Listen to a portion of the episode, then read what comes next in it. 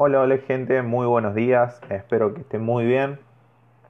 Hoy en una nueva edición de lo que es Educación Física para la Vida, como todas las mañanas, les vengo a proponer y traer un tema muy importante para desarrollar y analizar. Hoy hablaremos sobre las características evolutivas referidas a nivel secundario o medio.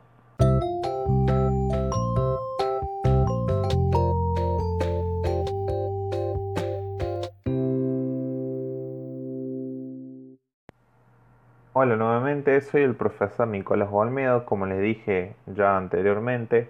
Hoy vamos a hablar y analizar eh, sobre el tema de las características evolutivas inherentes a nivel secundario o medio. Si vamos a hablar de educación primaria, primero tenemos que saber algunas características de lo que es el adolescente. Es importante rescatar que el tema de personalidad de todo individuo se va adquiriendo en todo proceso de vida que tiene y que paso a paso de la misma asimila elementos que le ayudan a adquirir una identidad propia, transformándose en situaciones que lo hacen crecer como persona, muchas veces influye factores que le ayudan a definir su personalidad a temprana edad. Pero en otras situaciones obstaculizan el desarrollo de un sano crecimiento. La cultura en donde se desenvuelve alimenta el espíritu solidario que le hace pertenecer a un grupo social ya definido, con creencias, tradiciones que se transmiten de generación en generación, como pueden ser padres a hijos o de lazos amistosos que ocupan en el entorno del desarrollo. La importancia de la educación se ha hecho notar al ser un medio de transmisión idónea para influir y determinar la la personalidad con un encaje. Sí, es verdad que por medio de la educación inicial se comienzan a dar los primeros brotes de personalidad.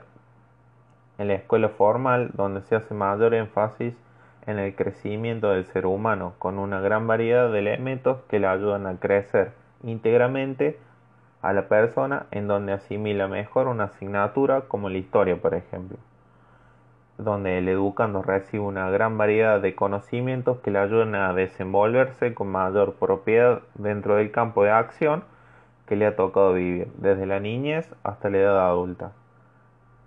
Dentro de, esto, enfatizamos una etapa importante en la vida del ser humano, cuál es la adolescencia. Como docente de un nivel medio, eh, se está convencido para poder tratar a los alumnos. En esta etapa se debe conocer más acerca del desarrollo del adolescente, sus inquietudes, su forma de pensar, sus características y la etapa misma que está llena de una gama de características propias de la edad y en donde el docente que imparte la asignatura de educación deberá conocer. ¿Qué podemos decir de la adolescencia? La adolescencia es una etapa de transición desde la niñez hacia la edad adulta podemos decir que es un puente en donde el educando carece de mayores elementos que lo hagan conducirse hacia un bien definido. Si la preadolescencia se caracteriza por la aparición de variados factores físicos, psicológicos y sociales, la adolescencia en cambio pasa por una etapa en la que esos factores se organizan. Con ello, el educando adquiere una manera propia de enfrentarse al ambiente. Para ser una etapa de iniciación en la edad adulta se reconoce como un ser social, aún vacilante e inseguro que ingresa a un mundo que está organizado por los adultos. En este nivel el adolescente se reconoce con aptitudes determinadas que vive en una sociedad concreta a la que debe integrarse como un miembro activo para impulsar el desarrollo de la misma. Con respecto al desarrollo motor, durante la adolescencia el organismo del individuo va adquiriendo una figura de lo que ya va a ser el hombre adulto. El desarrollo muscular incita al adolescente a ejercicios que afirmen sus nuevas aptitudes y por ello con la práctica de algún deporte lo motivan a realizarse como persona, ya sean puede ser el fútbol, el básquet o ingresando al gimnasio, ¿por qué no? En donde alcanza su plenitud. En esta etapa el crecimiento es continuo, aunque el ritmo cada vez es más lento y en donde depende solo de la alimentación y ejercicio físico, por lo cual ya no plantea problemas.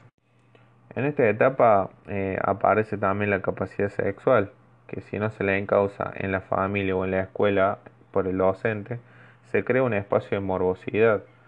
Dadas las grandes exigencias del instinto sexual, son para, el adolescente un motivo de preocupación, porque no sabe cómo encauzarlos eh, debidamente.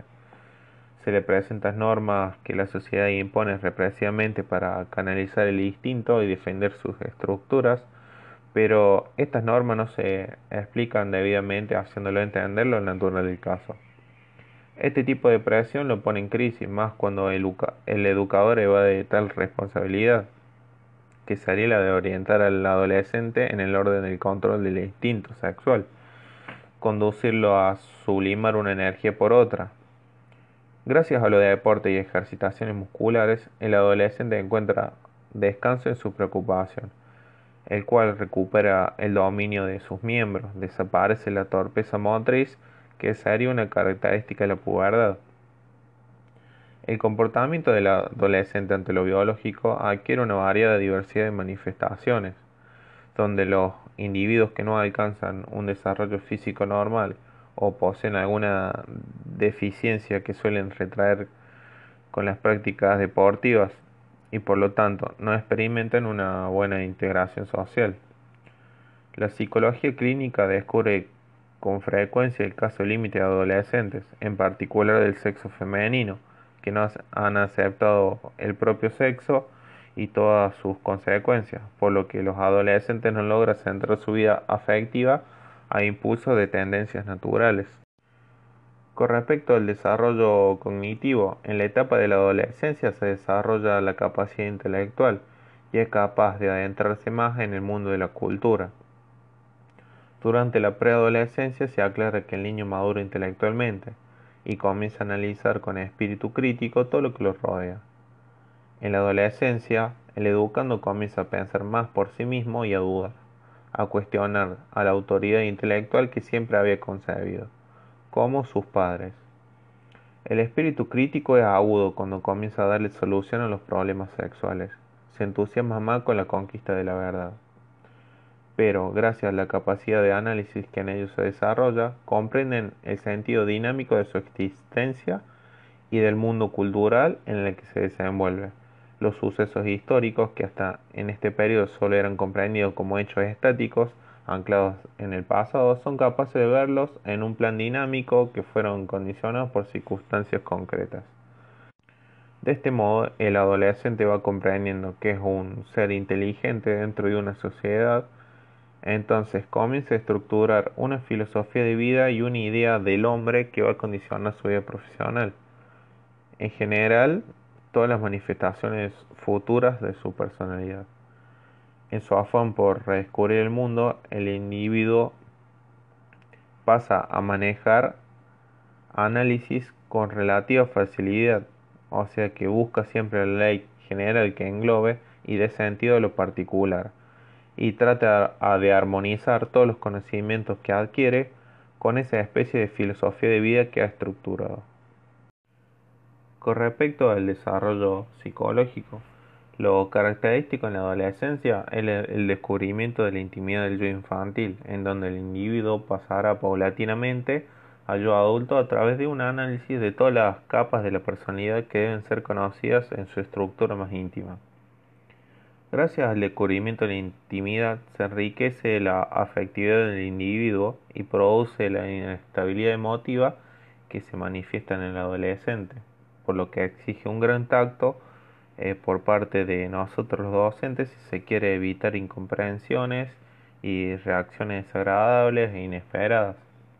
La efectividad madura a medida que se logra la aceptación que el adolescente pide para sí y que es la misma que el individuo va alcanzando mediante el entrenamiento consigo mismo. Pero la aceptación de sí es fruto de la organización de facultades que se consigue cuando el educando ha satisfecho la necesidad de seguridad. Sin embargo, esa barrera emocional o conjunto de factores individuales, familiares, escolares, profesionales, sociales, religiosos o entre otros, que dificultan en esta etapa la plena satisfacción de las tendencias, proporciona una enorme inseguridad que se manifiesta con la inestabilidad de emociones, los cambios de humor, el rubor y la vergüenza, fruto de todo ello, de un deseo de huir de la infancia, a la vez que se presenta una necesidad de aspirar a niveles de mayor madurez. El adolescente busca una seguridad que no encuentra en el mundo externo, pidiendo fuerza y energía para integrar sus tendencias, ya que al huir del mundo externo se refugia en sí mismo haciendo actos espectadores eh, de un mundo nuevo cuajo de actividades. La elaboración de su riqueza afectiva cuando se hace bajo la guía de un educador moldea todos los sentimientos, sin que esto quite rigor a la exigencia de que el educador le ofrezca una aceptación respetuosa de todo lo que es su personalidad. Se encontrará seguro si el adulto está pendiente de sus inquietudes y necesidades y le ofrece medios para llegar a una solidez de tal sentimiento. Con respecto al desarrollo social, la madurez personal en el marco de la vida aumentará a medida en la que la necesidad de aprobación, comprensión y aceptación se vayan satisfaciendo de modo claro y progresivo. Con respecto a la interacción social, no carece de dificultades para el adolescente. Él quiere ser aceptado por la sociedad, comenzando primero por su familia. Eh, pero ocurre que en casa con frecuencia no se le escucha, en la escuela no se le hace caso, en la sociedad no se los respeta ni se los admite. Entonces su deseo de libertad encuentra el muro de la autoridad no siempre justo.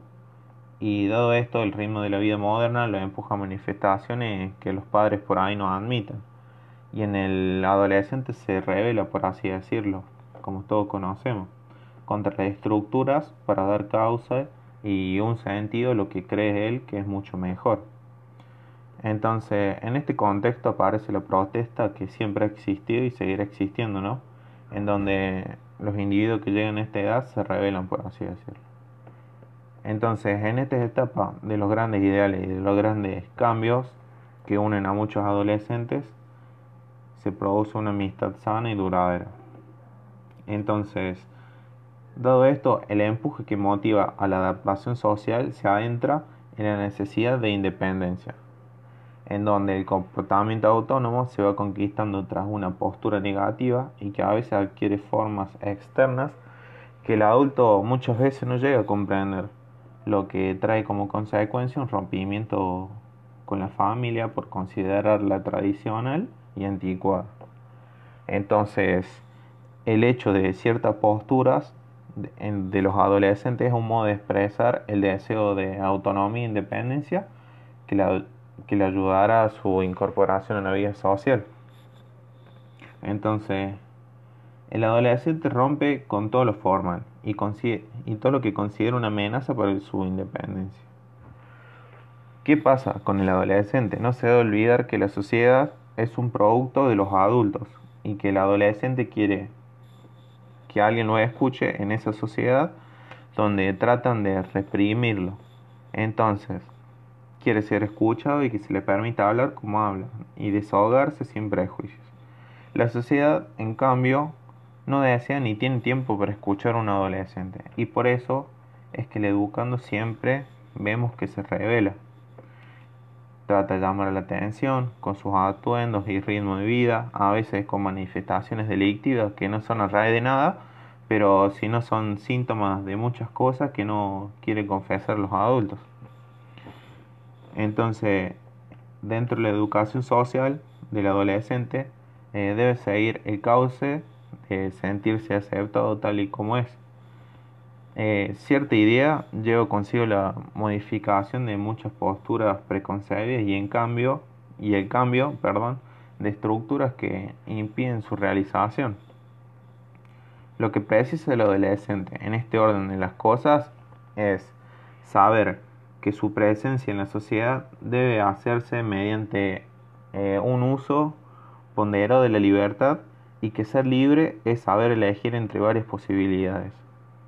Es fácil decir al adolescente que actúe bien, evite el mal y que y hasta resulta cómodo imponer un tipo de determinado de conducta eh, sin pensar que eso no es educativo.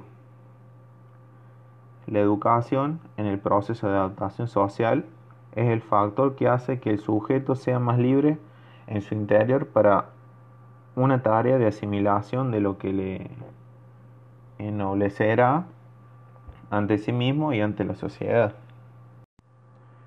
Primero que nada, cuando hablamos de juego o actividad dentro del sistema educativo actual, hablar de juego como actividad de enseñanza es hablar del juego desde la perspectiva de, de maestros, que bajo el amparo de la legislación vigente luchan por hacer que la escuela sea un lugar en el que tenga cabida la ilusión, la fantasía, etc.